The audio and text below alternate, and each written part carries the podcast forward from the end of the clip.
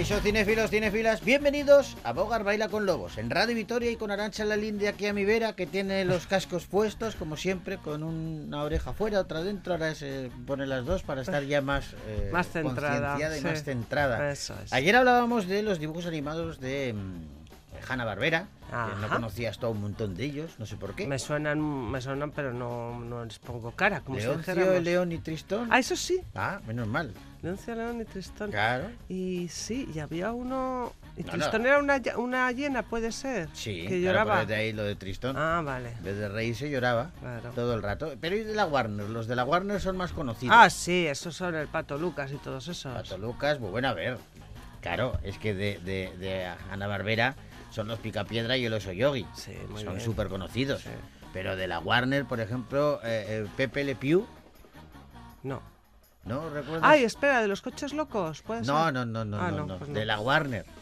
Eh, lo que pasa es que es un personaje que la Warner ha apartado porque lo acusan de promover el abuso sexual. ¿Qué dices? ¿Tú ¿Qué no hacía? recuerdas una mofeta?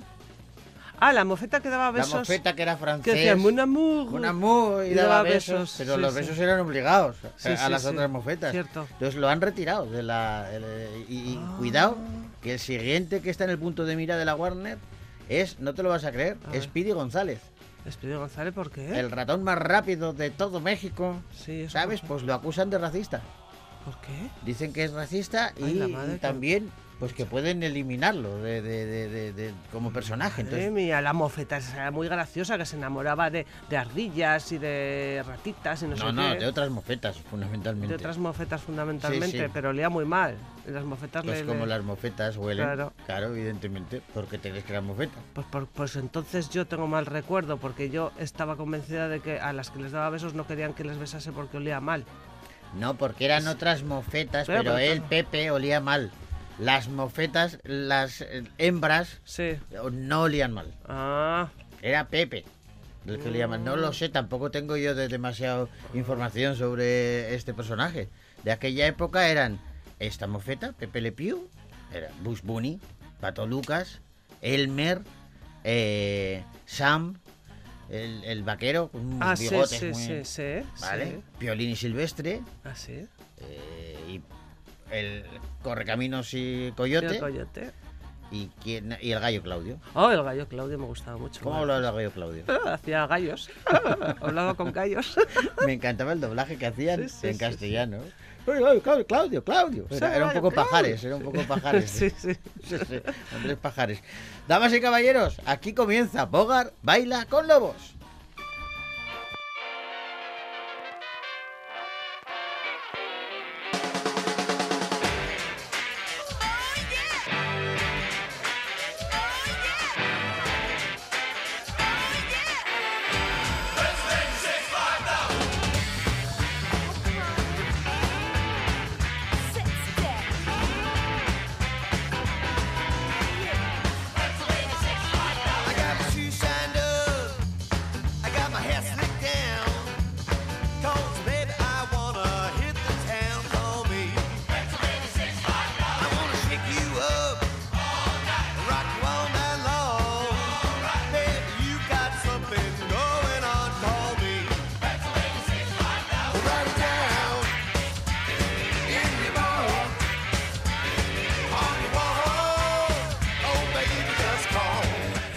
Dentro de poquito va a llegar una peli que su primera parte es una secuela, ¿vale?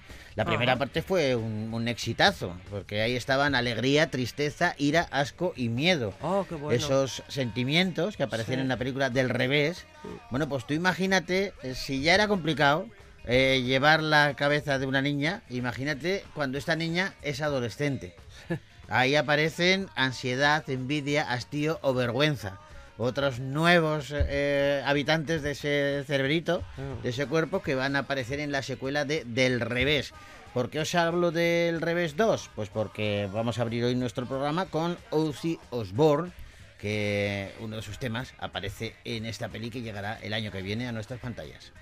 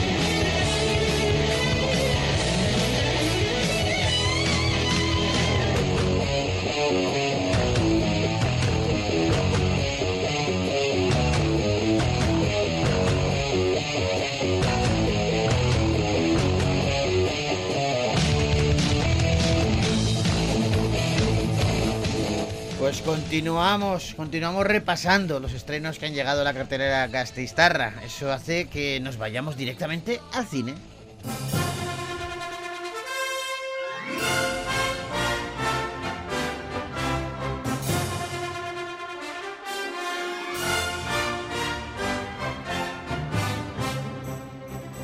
Y vamos a hablar de una peli eh, muy adecuada para, para esta época. La Navidad comienza cada vez antes y también lo hace llegando al cine aprovechando este puente que nos espera en la semana que viene. La Navidad en sus manos.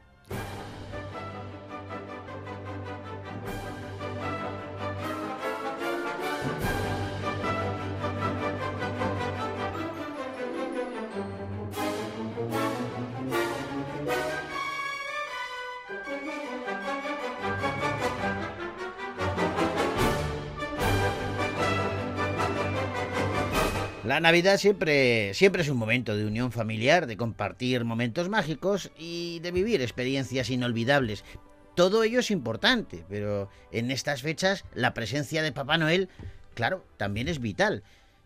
¿Tú te imaginas, Arancha, qué sucedería si un año este afable señor no acudiera a las casas de los niños de todo el mundo, no dejara regalos? Bueno, pues esta duda la resuelve esta peli, La Navidad en sus manos. Una peli en donde vamos a ver que a veces eh, un problemilla, una lesión, un trineo averiado puede hacer que Santa Claus, Papá Noel, necesite ayuda. Querido Papá Noel,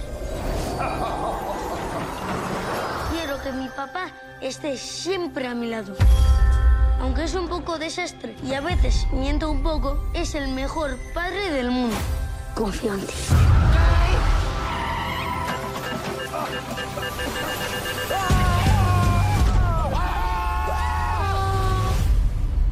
¿Y el gordo este dónde ha salido?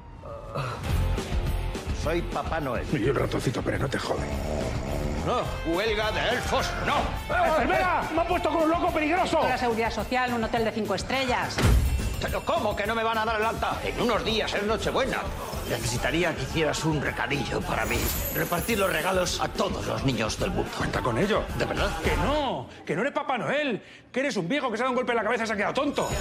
¿Se puede saber dónde estás? Hoy te Joaquín Mazón es el director de La Navidad en sus manos, una peli en donde nos encontramos con Ernesto Sevilla, Pablo Chapella o Santiago Segura, entre otros. Una película que tiene un tono familiar, infantil, como otras comedias, eh, bueno, infantiles no sé, ahora que lo estoy pensando. diría tiene por toda la familia, ¿no? Otras comedias que ha hecho eh, Joaquín Mazón, pero claro, la anterior, la anterior que vimos, la de Perdidos a Río, muy infantil no es. No, y, la, no. y- y la vida padre. Y la vida padre tampoco. Era, tiene era en películas. Pues ¿no? ahora sí que se ha metido un poco con, con el, el sector ese, el sector infantil. A ver, ¿y cómo lo habrá hecho? Pues se lo vamos a preguntar directamente a él. Joaquín Mazón, ¿cómo estás?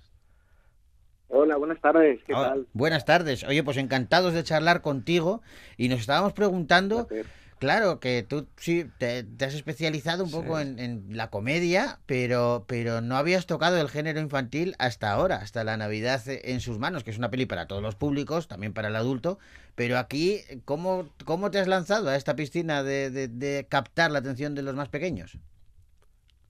Bueno, sí, la verdad es que ha sido un reto y es un cambio y a mí los cambios me encantan. Entonces, eh, cuando me llegó esta película por parte de Nadie Perfecto y de Bowfinger, pues la verdad es que, que no lo dudé, sobre todo porque ya en el proyecto estaba Ernesto Sevilla, que tenía ganas de trabajar con él y, y, y de ahí surgió luego ya que Santiago estuviese, entonces como todo fue creciendo y ha sido sencillo, ha sido sencillo porque está rodeado de grandes profesionales que son son maestros en este género, ¿no?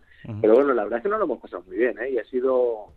Yo siempre digo que cua- cuando ruedo una peli soy un poco como los actores, que me, me tengo el, el estado de ánimo de la propia peli, lo, lo, lo llevo en rodaje. Es decir, en Río pues era más festivo y, y, pues, eh, pues estaba un poquito más lúdico. En La Isla Padre fue un poco más intenso y aquí hemos hecho como un viaje a la infancia que me, que me ha encantado, la verdad, me lo he pasado bomba toda esta película. ¿Te imaginabas, Joaquín, que algún día ibas a dirigir una película con Papá Noel de protagonista? Pues no me lo imaginaba, pero era, pero era un sueño, porque, ¿sabes esto que bebes mucho de, de un tipo de cine cuando eres niño? Yo, por ejemplo, la Navidad para mí siempre es siempre es sinónimo de, de ver películas, tengo un recuerdo de ver películas con mis padres en casa o irnos al cine, Entonces, como esa, esa sensación de los gremlins, ¿no? De, de, de- de películas con mucha nieve, eh, yo que sé, solo en casa. Y, eh, y entonces siempre, eh, bueno, pues cuando me ofrecieron la película dije, esto, esto es un sueño hecho realidad. Lo que pasa que también quise hacer la mía y entonces hacer la mía eh, llevaba, llevaba consigo pues un esfuerzo también por parte de los productores que han sido, que se han volcado con el proyecto y hemos hecho una peli que yo creo que, que tiene todos los ingredientes y el aroma de, de lo que imaginamos que debe ser una película navideña. ¿no? ¿Qué ha sido lo más divertido de, de- de hacer esta película, La Navidad en sus manos? Pues mira, una parte muy divertida ha sido eh, trabajar con, con los niños. Antes me lo preguntabas y, y la verdad es que he tenido la suerte de contar con Nash Hayden, que es el, el niño, es un niño que yo trabajé con él en la vida madre, un niño maravillosísimo, inteligente, con una sensibilidad eh, y además no es un niño actor, ¿sabes? Esto que, que es un niño que sigue con la inocencia de, de disfrutar de las cosas y sorprenderse de las cosas eh, eh, en un rodaje. Y luego la parte también muy divertida ha sido ese, ese mundo de los elfos del Polo Norte que nos ha costado, pero oye, hemos hecho hemos hecho virguerías y, y, y bueno, ha sido eh, ha sido una inmersión también en, en- en la parte más de trabajo de CGI, de, de, de VFX, ¿no? Digamos, de efectos especiales Sí, sí. digitales y físicos. Te iba a preguntar eso por sido- eso, porque yo creo que es la primera eh, película en la que tienes tantos efectos especiales, ¿no? Bueno, es una pasada. Hemos estado un año de postproducción. De hecho, la película la terminamos hace una semana prácticamente, antes de, de llegar a cines, porque solamente el ejercicio de tener unos renos digitales, de, los vuelos de Papá Noel, de los vuelos de, de- Salva, o sea, bueno, ha sido, ha sido un aprendizaje y un viaje alucinante. Entonces, para mí ha sido como un parque de atracciones lo de esta película. Santiago me lo dijo un día, llegó a rodaje y me dice, ¿pero esto qué es? ¿Hollywood o qué? y le digo, bueno, bueno, estamos intentando hacer lo, lo que lo que podemos, ¿no? Y, y luego además yo me, me- me metí en un en, en una aventura que no que, que bueno pues estas cosas locuras mías que de repente digo vamos a buscar retos para que la película sea sea mejor y para que nosotros nos divirtamos también, ¿no? Entonces, lo, el mundo de los elfos, hemos trabajado con actores y actrices que tienen un tamaño similar al del protagonista, al de Salva y al de Santiago, Sí. el de Papá Noel y Santiago, pero eh, con ellos hemos trabajado con una perspectiva forzada para, para, para que parezcan enanitos eh, muy, muy pequeños. Qué bueno. Entonces, todo eso ha sido físico, no ha sido, eso ha sido eh, hecho con, con posiciones de cámara, no con no con eh, efectos digitales, ¿no? Entonces, bueno, yo dije, estamos haciendo ahora el Señor de los Anillos, de repente, ¿no? Pero, pero, pero claro, ellos tuvieron tres años para hacer una película y yo esa parte la tuve cuatro días nada más. Pero bueno, pues, pero ha quedado muy bien, ha quedado muy bien y ha sido como una investigación que hace que, ¿no? Que como como que, que, que rodar una peli sea como tu primera película, parece, ¿no? Qué guay. Oye, cuando, Sí. cuando te enfrentas como director a una peli como esta, como La Navidad en sus manos, me imagino que a pesar de tenerlo todo eh, controlado y de tener un guion y una producción y una planificación de todo, a ti como director te tocaría solucionar marrones prácticamente a diario. Bueno, voy a, pues te- no te voy a decir que no, hasta hace una semana estaba así. Claro, claro. Pero sí, sí, pero bueno, es lo que tiene que llevar llevarla, eh, digamos, un, proyecto al límite, que es como nosotros lo hemos llevado y, además éramos conscientes de eso. Era- es una película que yo yo que no, no, no sé cuál es el tamaño de otras películas, pero para desde luego de las que yo he hecho es la película más grande que y pero quieres hacer una película más grande siempre de lo que te puedes permitir, ¿no? Entonces, bueno, eso supone eh, intentar eh, solucionar, pero con la imaginación. Al final, yo no sé, eh, creo que el equipo y yo mismo nos, nos hemos caracterizado en este rodaje por esto de la, ante la necesidad virtud, ¿no? Sí. Y buscar soluciones y tal. Y yo creo que, que, que eso es parte también de la película y de la personalidad de la peli. Igual si tuviésemos mucho dinero hubiésemos hecho algo muy similar a otras películas americanas y, y no es así. Es una peli con mucha personalidad por eso mismo también, por, por las carencias que hemos podido tener. Qué bueno. Oye, eh, son tres grandes profesionales, Ernesto Sevilla, Pablo Chapella, Santiago Segura, pero claro, me da la sensación de que los tres juntos algún quebradero de cabeza también te habrán dado. Sí, iba a decir, y no te olvides de María Boto. Pero Uy, María, la enfermera saturada. cabeza- pero que, que- el quebra- quebradero de cabeza, María, como no me lo da, pues no, no la metemos en Sí, sí, yo por eso Eh, la he excluido de, de- de principio. ¿Hola? Joaquín, ¿nos oyes? No, se ha caído Joaquín. Ahora recuperamos la, La llamada. la llamada rápidamente porque, claro, eh, esto es un boicot que han hecho Sevilla, Chapella y Segura, Segura. porque iba a desvelar eh, eh, los quebraderos de cabeza que le, han, que le han dado sin, desde luego, por supuesto, desdeñar la profesionalidad que seguro tienen los tres como grandes actores. Pero es que me da la sensación, ¿a ti no te da la sensación de que estos tres juntos en un momento dado la pueden liar? Sí. Yo creo que sí, ¿no? Entonces vamos a, creo que recuperamos ahora a Joaquín Mazón, el director de La Navidad en sus manos. Eh, Hola. ¿Lo tenemos por ahí? Hola, Joaquín. Perdona, que no sé, yo os escuchaba bien, pero bueno, a, a tu pregunta, Sí. Sí. eh, han sido muy profesionales los tres. Eh, y siento decepcionar con decir y con no decir, oye, sí que han sido unos gamberros y tal, pero es que han sido muy profesionales eh, y, y muy y se, y se han involucrado mucho en el proyecto. También tengo que decirte que, que se han involucrado tanto que, claro, era, eh, sí que ha sido un reto porque todo el- yo a mí me gusta que los actores propongan mucho y juguemos mucho entonces claro eh, hay momentos en los que tienes que echar un poquito el freno porque si no se te va de las manos no y con ellos así ha sido no pero pero es que son maravillosos los tres son son y unos gamberros sí sí la verdad es que son maravillosos Has citado a María Boto, claro que, que también protagoniza la, la peli, tiene un papel importante, más contenido quizá, ¿no? Sí, bueno, ha sido. eh, bueno, pero ella. ella mira, eh, yo, por ejemplo, Ciudad de Artes y Libertad, Pablo, eh, eh, hay una. Bueno, no es una anécdota, pero hay una cosa que siempre recuerdo con ellos, y es que un día me llama María Boto y me dice: Oye, he pensado que mi personaje sea tuerta y lleve un parche. Sí. Y yo, ah, bueno, vale, me- o sea, esto es cosa suya. Y digo, bueno, vale, vale. Entonces empiezo a pensar, bueno, es que se habrá trabajado mucho el personaje y tendrá una razón y seguro que sacamos cosas divertidas y tal. A los 10 minutos recibo otra llamada que es Pablo Chapella y me dice, oye Joaquín, que he pensado que mi personaje sea manco y tenga el brazo colgando.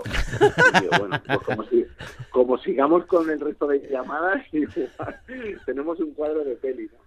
y pero todo tenía mucho sentido en, en los dos la verdad y, y eso ha hecho también que la peli tenga mucha personalidad o sea que quiero decir que, que ella está contenida pero lo que está es muy divertida y muy Sí, sí, sí, bueno luego. está, está muy bien. los momentos para mí hay un momento que canta Pimpinela con Santiago que es que es una fricada divertidísima Qué bueno. Oye, eh, ¿cuál es la película navideña para ti por, por, por excelencia, la que más te gusta?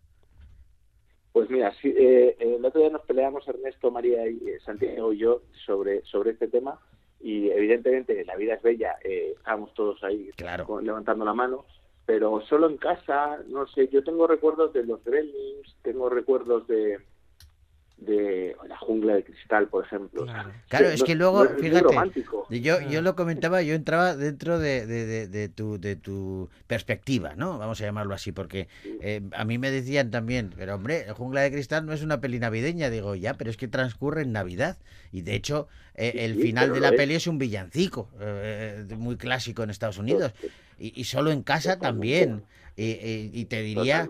Que, que, claro, en España durante muchísimos años se ha catalogado como la película navideña por excelencia La Gran Familia, que en realidad solo una parte de la, de la peli transcurre en Navidad, la otra no, pero bueno, pero ya lo ubicamos, ¿no? Pues mira, yo te voy a añadir una que no es navideña, pero que para mí, en mi vida, eh, eh, para mí sí que es navideña porque la, recuerdo que todas la- las navidades la veíamos en casa, mi hermano y yo, y la pedíamos a mis padres, Sí. y que es el tigre de Chamberí con Tony Leblanc, no tiene nada que ver con la Navidad. Que es Pero, de boxeo, claro. pero sí, sí, pero, pero no sé, nos encantaba esa película cuando éramos pequeños, entonces era como que en Navidad, yo, yo creo que alguna Navidad la pusieron en televisión española, algún sitio, y, y- y ya se nos quedó como, como algo recurrente. ¿no? Me la voy a apuntar, el tigre de Chamberí, porque esa sí que no la tenía yo asociada a la Navidad, pero me la voy a apuntar. Para, No, no, para- pero que no- es que no, no tiene nada que ver con Navidad, eh, ya te lo digo. Pero, por ejemplo, Plácido, pues es maravillosa. Sí, señor. Y que es otra peli navideña también, Mm. de- muy, muy, muy de Claro. aquella manera, pero es una peli navideña, efectivamente. Oye, Sí. pues no te quitamos más tiempo. De momento, la peli navideña que hay que ir a ver al cine es La Navidad en sus manos. Y hemos tenido la suerte de conversar eh, con Joaquín Mazón, su director, a quien, oye, te mandamos un abrazo enorme y te deseamos lo mejor. Que vaya todo el mundo a ver la peli. Mu- Muchísimas gracias, ha sido un placer, de verdad. Un abrazo Gracias. grande. Un abrazo. Un Agur. abrazo. Hasta luego. Agur, agur.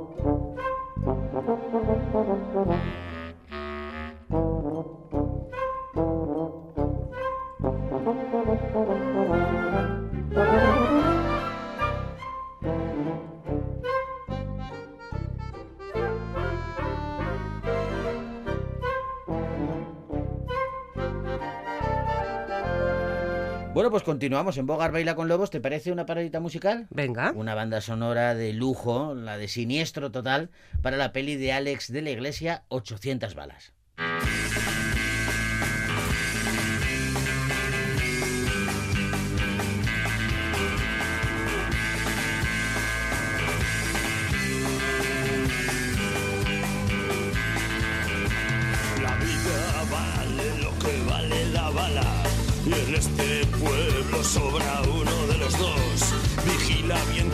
Vaquero forastero.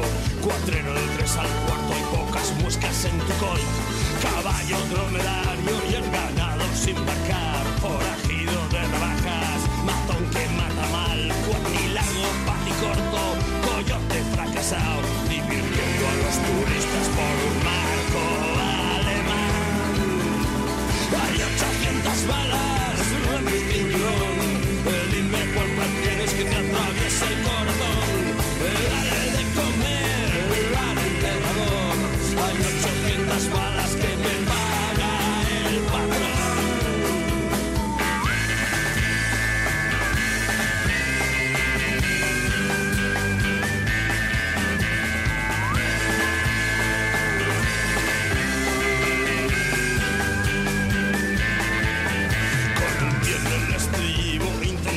cabalgar Se te busca medio vivo y medio muerto acabarás.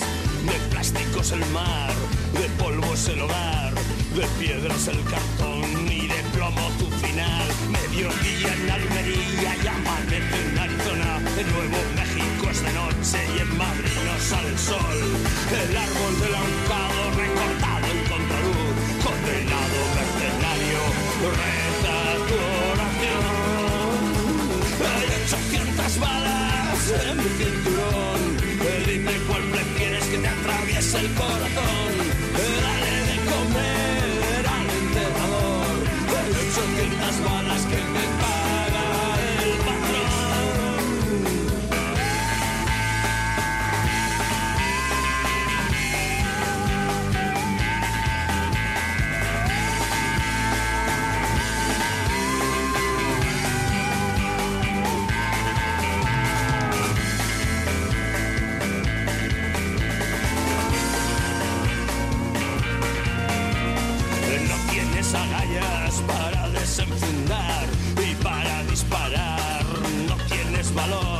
espuelas de mentira, pistola todo a cien, cartuchera de plástico, sombrero de cartón. Entras en la cantina mirando de medio lado, toma tu taza parrilla y lárgate ya, pobre cowboy solitario, lejos de tu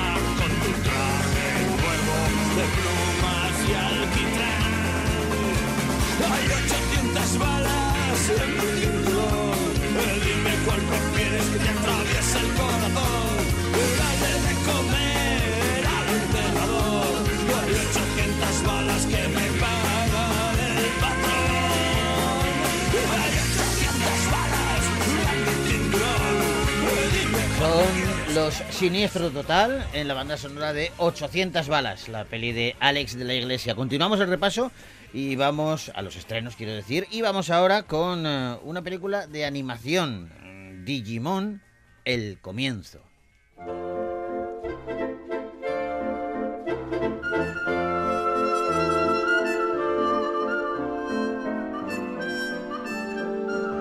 Dos años después de la batalla contra Eosmon, la pandilla Digimon conoce a un niño llamado Rui Obada que es encontrado con un Digivice desarmado y que afirma que es el primer niño elegido de la historia. A pesar de que cada uno siguió su propio camino, los elegidos y sus compañeros Digimon permanecieron unidos por un vínculo inmutable.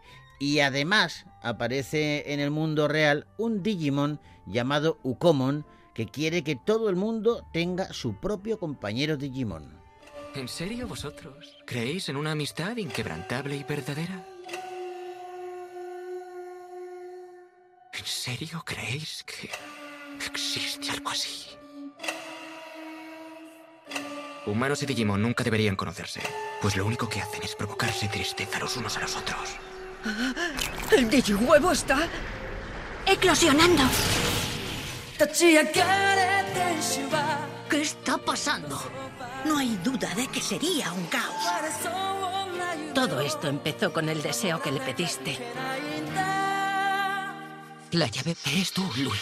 Tomohisa Taguchi es eh, quien dirige Digimon Adventure 2, The Beginning, el principio, el comienzo de las aventuras de Digimon, pero no sé hasta qué punto van a contar una historia eh, que se remonta a los orígenes o van a utilizar una, una historia nueva para, para contar un... Dice, no sé. dice que la historia comienza y se cierra con las dos temporadas de la serie animada de Digimon Adventure, Sí. eh, tanto en la película como en el anime. Y, y allí, mm, en los dos sitios, la película y en el anime, se muestran a los clásicos personajes de Digimon, pero ya siendo mayores. Sí. Y esta película viene dos años después de Digimon, la última evolución de Kizuna. Pero mm, se puede disfrutar como película independiente, aunque No hace falta haber visto las anteriores. de la de Kizuna, Vale. ¿vale? Eh, No es necesario haber visto nada previamente para entenderla y, Y se puede y es una buena idea, es una buena oportunidad para que para quien quiera acercarse a este mundo. Vale. es. Pues Digimon The Beginning, una peli que podéis ver ya en los cines, de Victoria Gasteiz.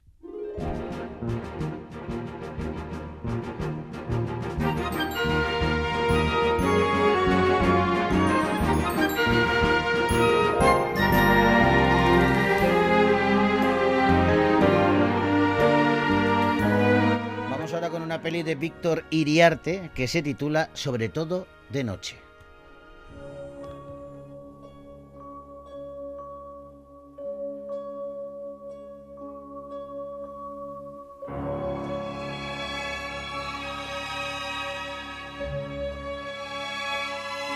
Cuando Vera era joven, pues no pudo hacerse cargo de su hijo recién nacido y tuvo que darlo en adopción.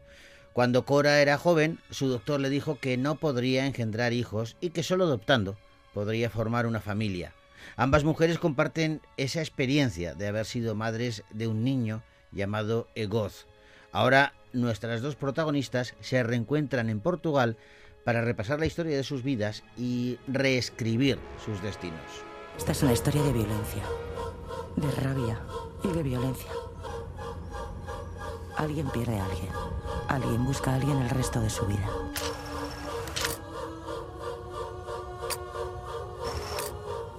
Me pasé al crimen, al subsuelo. Ir contra ellos desde dentro. Lola Dueñas, Ana Torrent y Manuel Egozcue son los eh, protagonistas de Sobre todo de Noche, una peli que dirige Víctor Iriarte y que ha escrito él mismo junto a Isa Campo. Víctor Iriarte, que está su ópera prima, y sabes que es el programador del Festival de Cine de San Sebastián, que ahora se ha reconvertido en director de cine con esta, Ujú. con esta película que dicen que es hipnótica y enigmática. Se estrenó, por cierto, en el Festival de Valencia y la calificaron como un filme poético y político, una narración emocionante y cerebral, un melodrama apasionado. Ha pasado también por eh, Venecia y por festivales internacionales, pero eh, a su director, a Víctor Iriarte, queríamos preguntarle qué propone la película. Nuestra peli propone un thriller, comienza como una- un thriller en el que dos personajes, dos mujeres de 50 años se encuentran a orillas del río Duero, en Portugal, y se cuentan un poco sus vidas. Es una película en la que hay robos, en la que hay algunos, algunas muertes y en las que hay una huida. Y al ser un thriller tampoco puedo contar mucho más porque hay que descubrirla, pero sí que diré que es una película que del thriller se transforma en melodrama. Por lo tanto, esto es lo que estamos proponiendo con la película. Bueno, pues eh, sabiendo lo que propone, ahora eh, me gustaría preguntarle al, director, a Víctor Iriarte, eh, por el título de la película, sobre todo de noche. Es un título como, como enigmático. ¿Por qué ha elegido ese título? Eh, sobre todo de noche es parte de un poema de Fernando Pessoa, que nuestra peli es muy portuguesa también en esencia o en espíritu, quiero pensarlo. Uno de sus heterónimos, Álvaro de Campos, tiene un texto que termina con esta frase que dice algo así como el universo es negro, sí, sobre todo de noche, ¿no? O sea, una frase así como poética, ¿no? Y es un título que me regaló Isaki La Cuesta, que es productor de la película y que en un momento durante el proceso habíamos manejado otros e Isaki me dijo, yo siempre he querido hacer una película titulada Sobre todo de noche.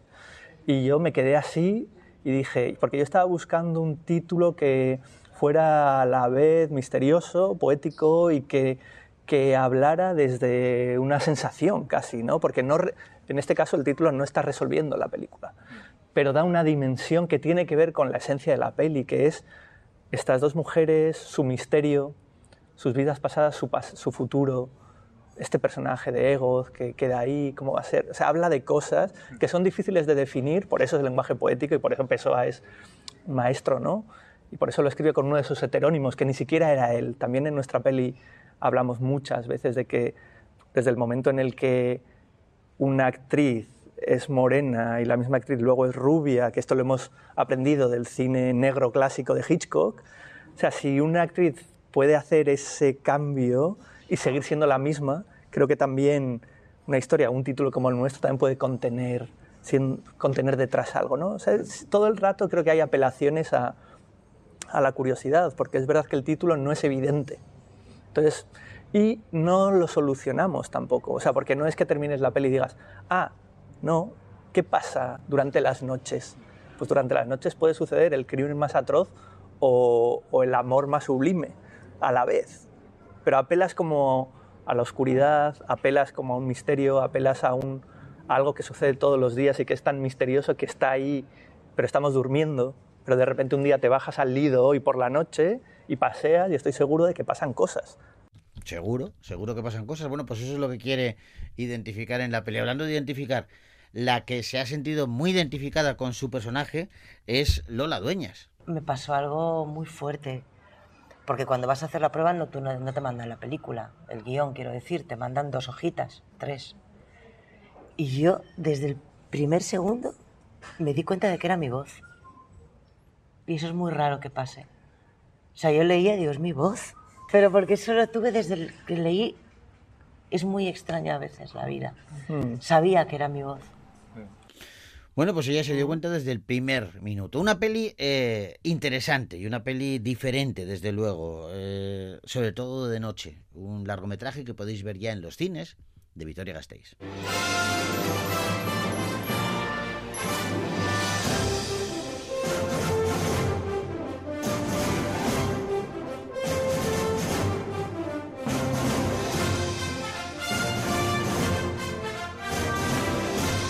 Vamos a, poner un poquito de música. Entre, entre tanto diálogo, entre tanta película, nos gusta repasar bandas sonoras de todos los tiempos.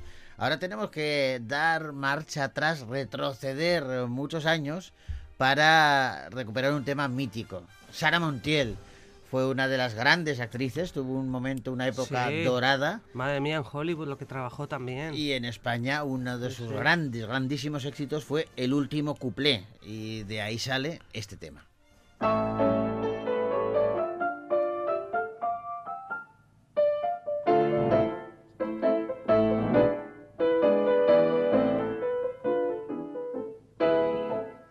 Fumar es un placer genial, sensual. Fumando espero al hombre quien yo quiero, tras los cristales de alegres ventanales. Y mientras fumo mi vida no consumo, porque flotando el humo me suele adormecer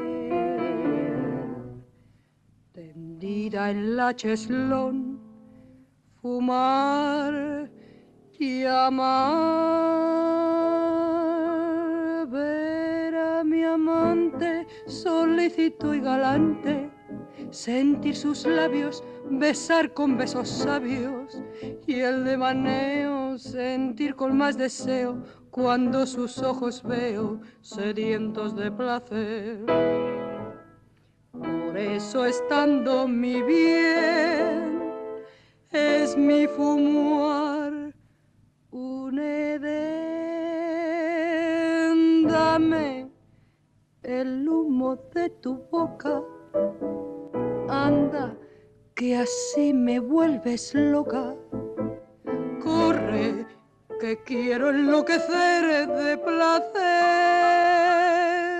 sintiendo ese calor del humo embriagador que acaba por prender la llama ardiente del amor.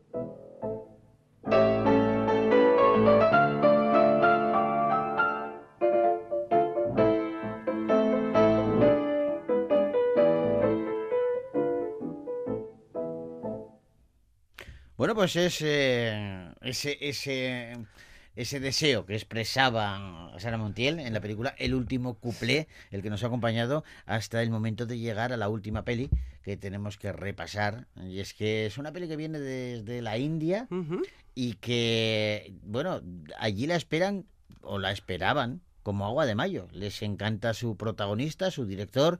Vamos a hablar de Animal.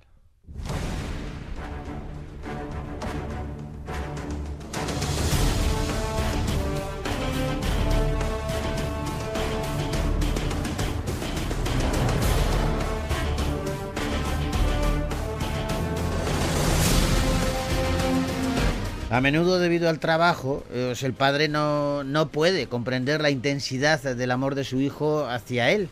Irónicamente, este ferviente amor y admiración por su padre y su familia va a crear un conflicto precisamente entre padre e hijo en esta película Animal, una película en la que hay muchísima acción y una película que eh, ha sorprendido y ha hecho una taquilla increíble en la India. Okay, Papa. Let's play a game. मैं पापा और आप बेटा आपको याद है fifth standard में था और माइकल जैक्सन का कॉन्सर्ट हो रहा था बॉम्बे में you new what a big fan I was of Michael Jackson मेरे सारे Ravir दोस्त जा रहे थे। Kapoor, Rasmika Mandana, Bobby Deol, Anil Kapoor y Tripti Dinri son algunos de los protagonistas de esta película que dirige Sandeep Reddy Banga, Animal, y que vamos a poder ver en las pantallas gastistarras. Sí, Ranbir Kapoor, el protagonista que decías, es uno de los actores más versátiles de, de Bollywood y es una de las razones de, por la que esperaban con ansiedad esta, esta película en la India. Dicen que está muy bien, ¿eh? Habrá que verla. No vamos a...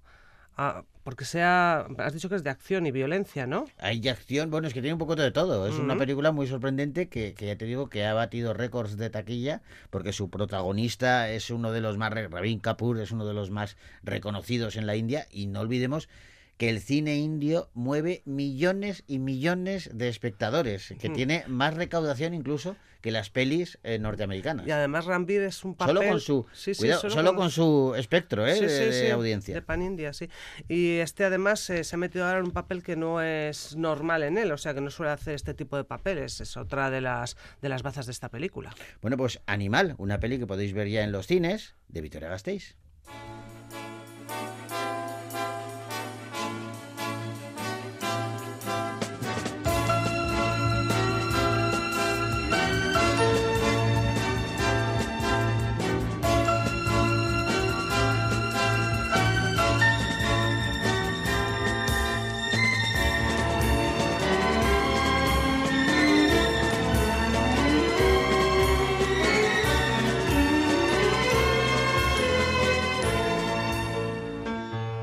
Bueno, pues acabado el repaso, vamos a dar unas pinceladitas, unos aperitivos para despertar la curiosidad eh, en la audiencia de pelis que están por llegar y que nos llaman la atención. Hablábamos antes de la secuela del revés, si quieres recuperamos, porque Inside Out eh, 2 es eh, bueno pues una peli en donde vamos a conocer a la protagonista, a esa niña que protagonizaba la peli de 2015, pues claro, ya crecida y ya más adolescente, lo Mm. cual va a hacer que eh, se presenten nuevas emociones en su cabeza. Kelsey Mann es el director de esta secuela. Nuestra niña está creciendo muy rápido. Y las cosas no podrían ir mejor.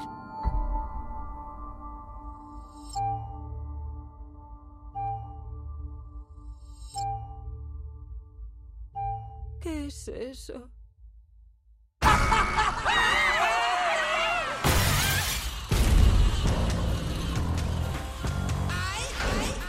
que despejar todo esto. ¡Toca demoler! ¿Demoler? ¿Pero qué está pasando? ¿Vosotros quiénes sois? ¿Qué pasa aquí? ¡No, no! ¡Un momento! ¿Qué hacéis? Bueno, ya está lista. ¿Lista para qué? ¿Naranja? ¿Quién ha puesto la consola en naranja? Tengo pinta de naranja. Yo no la he tocado. El naranja no es lo mío. Yo no he sido. ¡Ay, mi madre! Soy Pixar, ansiedad. Pixar y Disney vuelven a unir fuerzas para... ver, ¿De qué te ríes ahora? De ansiedad. De la ansiedad. Hola, soy ansiedad. Y hacen todos ¡ah! Pues es que lo que han vuelto a hacer, lo que te contaba, ¿no? Que Pixar y Disney vuelven a unir fuerzas Mm. y lo hacen pues para recuperar este mundo tan particular que les funcionó muy bien, Hombre, ganó. precisamente jugando con, con, lo- con el chiste que te reías tú, ¿no? Esos sentimientos y cómo conviven cada uno por su lado Las emociones, eh, sí, las sí. emociones en la cabeza de esta niña. Vamos a recordar que la película ganó el Oscar a la mejor película de animación en 2015. Sí. ¿Mm? O sea que está, estará muy bien. Tendremos que estar esperando todavía porque la peli se estrenará el año que viene. En julio he leído yo del año que viene. O sea que todavía quedan unos meses. No queda tanto para que se estrene Kraven el Cazador, que eh, a ti no te sonará seguramente. Cuando te digo, ¿tú sabes quién es Kraven el Cazador? Pues me suena, ¿eh? No sé de qué, pero me suena. Es del universo. Vamos a ver, aquí hay, aquí hay una cosa que se llama eh, comprar los derechos de Sí. ciertos personajes. ¿vale? Ajá. Sony compró en su momento los derechos de Spider-Man.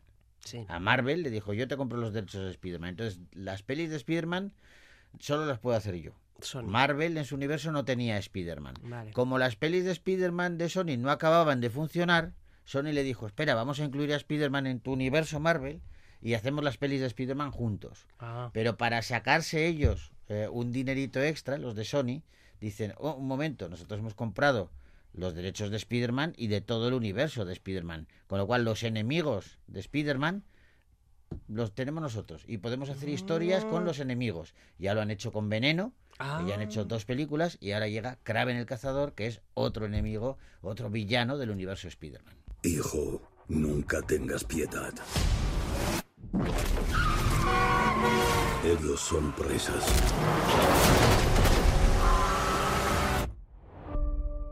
Nosotros somos depredadores. Chicos, vuestra madre ha muerto. Ha muerto porque tú la echaste. Era débil, de mente enferma. Conoces mi negocio, ¿no? El poder está en la fuerza. Si muestras debilidad, les darás a nuestros enemigos una oportunidad. Dispara, dispara.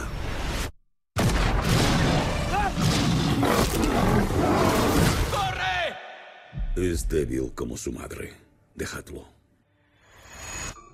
¿Qué pasó aquel día?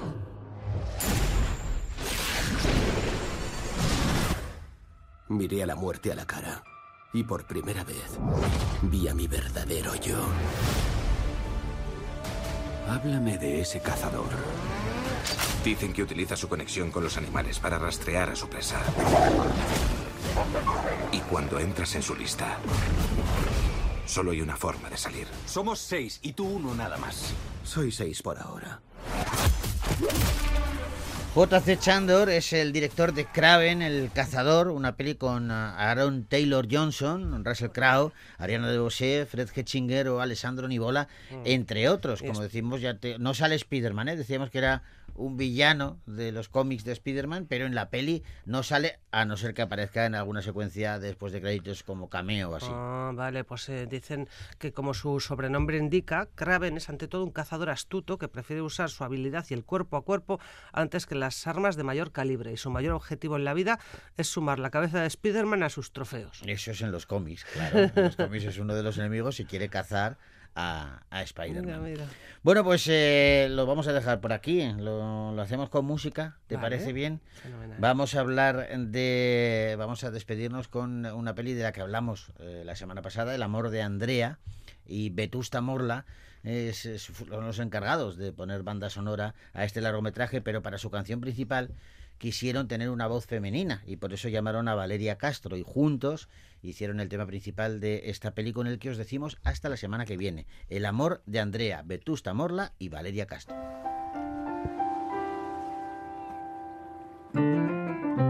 Yo no puedo adivinar qué dragones te silban, quién te puso mudó tu piel.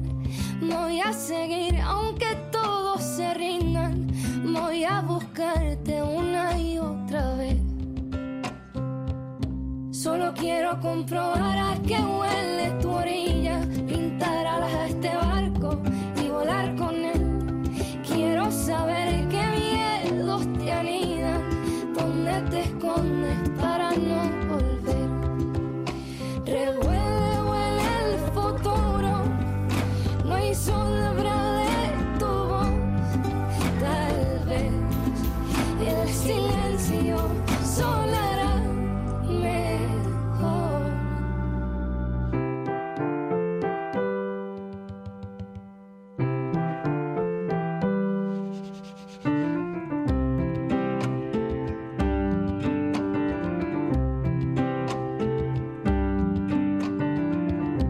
Sé que tienes tu razón, yo no pierdo la mía.